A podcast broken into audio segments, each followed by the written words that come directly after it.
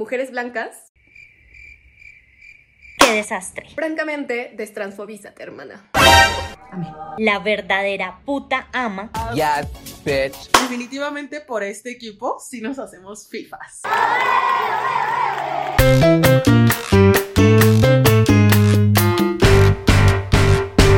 Bienvenidas a una nueva emisión de La Caldera, el noticiero feminista de la revista Volcánicas, creado para expresar nuestra indignación y compartir algunas iniciativas que están tumbando el patriarcado una noticia a la vez. Ahora también en Spotify y contenidos especiales para nuestros amigos en Patreon. Y en la semana en la que regresamos de Semana Santa, descansadas, renovadas, recargadas, iluminadas, eternas, tranquilas, porque con estas noticias, enfurecidas siempre, y también caemos en la barbimanía por culpa de Greta Gerwig. Estas fueron las noticias. México. Justicia para Aime. Después de tres días de haber sido reportada como desaparecida, el cuerpo de Aime Joana Milán Estrada, una joven de 23 años, fue localizado el pasado 4 de abril en Sinaloa. De acuerdo con la Fiscalía General de Justicia del Estado de Sinaloa, el cuerpo de Aime fue encontrado al interior de un vehículo, al fondo de un barranco en una carretera. Los primeros peritajes arrojaron traumatismo craneoencefálico por accidente automovilístico. Cabe precisar que todos los datos que fueron recabados por Fiscalía, así como los indicios materiales encontrados en el lugar de los hechos, indican que se trató de un accidente. El vehículo cayó en una curva. Sin embargo, ante la versión de la fiscalía, familiares de Aimé denunciaron inconsistencias, pues aseguran que ella no tenía carro ni sabía manejar, lo que contradice a la institución que sostiene que el vehículo era de su propiedad y que justo un día antes de su desaparición, Aimé había tramitado las placas de circulación del vehículo en donde la encontraron. Amistades y familiares de Aimé piden que se investigue hasta el final el supuesto accidente. Exigimos justicia para Aimé. Estados Unidos. Juez federal suspende el uso de la mifepristona. El pasado jueves, en Texas, el juez federal Matthew Kaczmarek, un antiderechos declarado por Trump, retiró la autorización que la Administración Federal de Alimentos y Medicamentos le había dado a la mifepristona desde hace más de 20 años. Recordemos que la mifepristona es un medicamento que en combinación con el misoprostol eleva la eficacia de los abortos hasta en un 95%, haciendo el proceso menos doloroso, más fácil y más seguro. Y así es como se realizan la mayoría de abortos en los Estados Unidos. Por eso, restringirlo tendría un impacto gravísimo en los derechos reproductivos en Estados Unidos. Activistas advierten que esto podría abrir el camino para que grupos antiderechos se opongan a otros medicamentos para el control de la natalidad o la anticoncepción de emergencia. Sin embargo, del otro lado, el magistrado Thomas Rice, un demócrata nombrado por Barack Obama, prohibió interrumpir el suministro en 17 estados y la capital. Y el Departamento de Justicia de Estados Unidos pidió suspender la sentencia de Texas para dar tiempo a una apelación. Así que la disponibilidad de la mifepristona será decidida en última instancia por los tribunales superiores. Como dice la arenga, hay que ver las cosas que pasan. Argentina caminando para adelante y los del norte caminando para atrás. Argentina. Autorizan la comercialización de la mifepristona. México. Denuncia por abuso sexual al comediante Adrián Marcelo. El pseudocomediante y creador de contenido Adrián Marcelo. Ajá. El mismo que varias veces ha sido señalado por sus comentarios misóginos, fue denunciado por su expareja, Carolina Lerma, de abuso sexual. De acuerdo con su testimonio, Adrián Marcelo le habría violentado en febrero del 2022, cuando se reunieron para darle un cierre a la relación. Adrián quería que se reunieran en un departamento, pero Carolina prefirió que fuera en el carro de este. Mientras ella le hablaba sobre sus incomodidades en la relación, el sujeto la ignoró y comenzó a masturbarse frente a ella. La forzó a besarlo y le pidió tener relaciones sexuales a lo que ella se negó. Carolina también menciona que Adrián le dijo que él es así de cínico. Sí, eso ya era claro con sus comentarios gordofóbicos y misóginos. Me siento con la libertad de mandar a la verga una gorda si me acercas. Pero además de cínico, abusar sexualmente de alguien te hace un agresor, Adrián. Hasta ahora el tipo no ha dado ninguna declaración más allá de un tweet mediocre con un meme. Ojalá este caso no quede impune y no quiera hacer de esto un chiste más. Ecuador, presidente autoriza porte de armas para defensa personal. Ecuador atraviesa una crisis de seguridad y el gobierno cree que la solución es permitir el porte de armas de fuego para defensa personal. ¡Qué desastre! El presidente Guillermo Lazo autorizó la tenencia y porte de armas de uso civil, pero además informó que guardias de seguridad privada armados apoyarán a la policía ecuatoriana y declaró el estado de excepción en la ciudad de Guayaquil y sus alrededores, tras registrarse 555 homicidios en la zona en el primer trimestre del año. El Ministerio de Defensa de Ecuador dijo dijo que se están coordinando con otras entidades estatales para regular el decreto presidencial. Pero ojo, que este decreto no otorga libertad absoluta para poseer un arma, pues las personas mayores de 25 años que hayan sido sentenciadas por la comisión de un delito o tengan antecedentes de violencia doméstica no podrán hacerlo.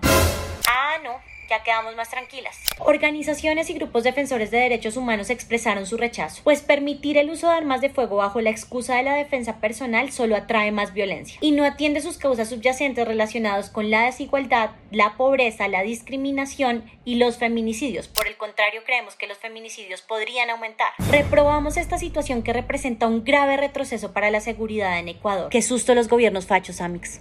México. Polémica por apropiación en la capa de plumas de Tenoch Huerta. Los diseñadores de la capa de plumas que Tenoch Huerta usó para la Milan Fashion Week 2022 no dieron los créditos correspondientes a la artesana detrás, o más bien al frente, del trabajo. De acuerdo con Luz Valdés, promotora de trabajos artesanales y familiar de la artesana, la capa fue presentada como un diseño de la marca Hijos del Maíz y la diseñadora Diana Buendía. Sin embargo, olvidaron el debido crédito de Feliciana Bautista, la artesana mexicana originaria de Iraguán, Michoacán, que tejió el rebozo emplumado que después mutilarían para hacer la capa. Si bien en redes sociales, Hijos del Maíz y Diana Buendía mencionaban a Feliciana como colaboradora, el rebozo original fue hecho por ella. Al parecer, Feliciana lo vendió a un intermediario sin tener conocimiento de las modificaciones que le harían ni lo que harían con él. Luz también sostiene que cuando le preguntó a Hijos del Maíz y Diana Buendía quién era Feliciana, ellos ni siquiera la conocían y argumentaron que el producto les pertenecía. Responden que no saben quién es Feliciana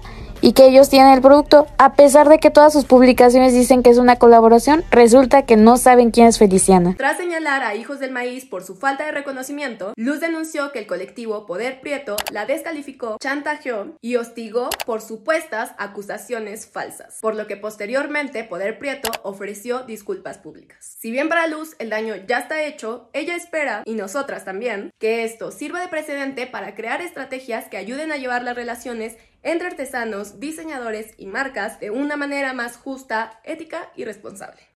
Argentina, agresiones y hostigamiento policial contra trabajadoras sexuales. La secretaria general de la Asociación de Mujeres Meretrices de Argentina, Georgina Orellano, la verdadera puta ama, fue detenida en la madrugada del 6 de abril por la policía de Buenos Aires mientras intentaba ayudar a una trabajadora sexual trans que estaba siendo arrestada y exigía la devolución de un dinero. Georgina exigía a los responsables del procedimiento un trato digno para su compañera que además les había dicho que sufría de ataques de epilepsia. Al ver la crisis que la mujer atravesaba, Georgina la acompañó hasta la comisaría para contenerla. Sin embargo, al estar allí le informaron que ella también se encontraba detenida por resistencia a la autoridad. Por supuesto, trabajadoras sexuales y activistas armaron una protesta afuera de la comisaría y gracias a ello fueron puestas en libertad seis horas después de la detención. Sin embargo, el sindicato de trabajadoras sexuales denuncia agresiones y hostigamiento por parte de la policía argentina. También denuncia que durante los últimos meses se han incrementado los robos de dinero, el maltrato policial y el hostigamiento hacia las trabajadoras sexuales en el barrio donde ocurrieron los hechos, por lo que exigen a la Fiscalía cámaras que documenten el accionar policial del que son víctimas las trabajadoras sexuales. Todo nuestro apoyo a las compañeras, el trabajo sexual es trabajo y quienes lo ejercen merecen hacerlo con total seguridad y dignidad.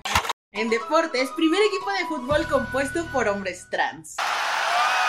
La noticia se hizo viral al conocerse las fotos del equipo de fútbol trans masculino Truck United Football Club. Y amamos ver la alegría trans.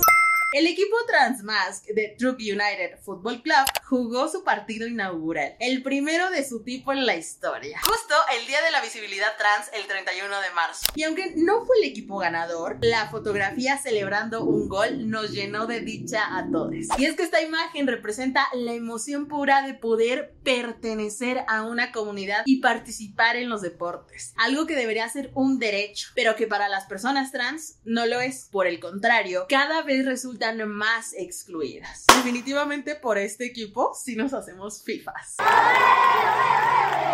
Y en noticias del espectáculo, lanzan documental del Papa conversando con centennials.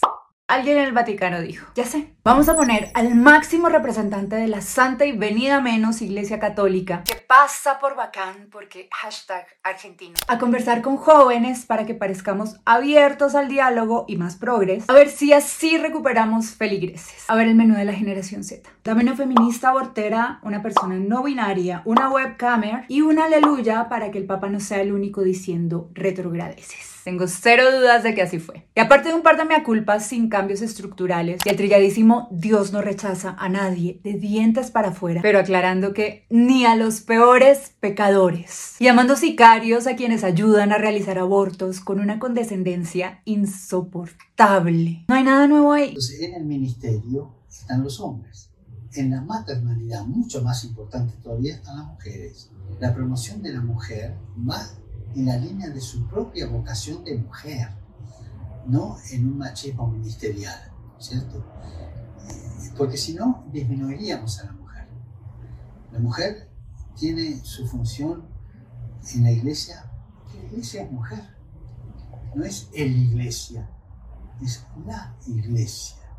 La iglesia es esposa, es la esposa de Cristo, no es el esposo, el esposo es Cristo. Y esa es nuestra fe. Si tienen oportunidad de verlo, desaprovechenla. Amén. Y Lizzo lanza una línea de ropa moldeadora para todas las identidades de género.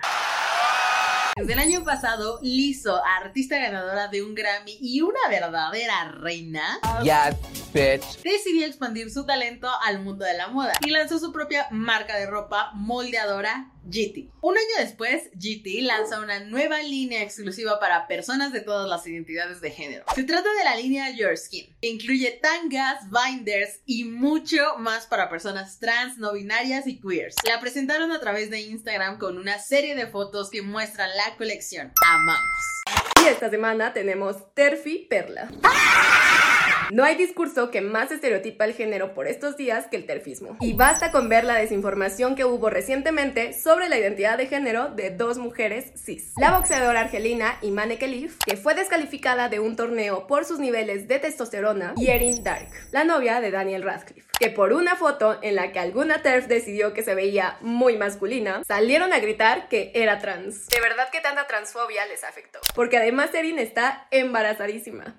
Y sí, Amix, el cuento de la testosterona por el que excluyen a muchas mujeres trans y cis de los deportes también es un estereotipo de género, porque las mujeres cis como Imane, también pueden tener niveles altos de testosterona, pero altos según quién. ¿Sobre qué muestra se determinó cuáles eran los niveles normales? Adivinen, ¿mujeres blancas?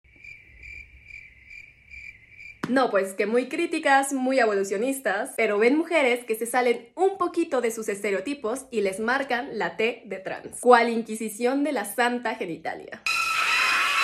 Qué discurso tan lamentable, conservador, fundamentalista, esencialista, retrógrado y facho. Francamente, destransfobízate, hermana.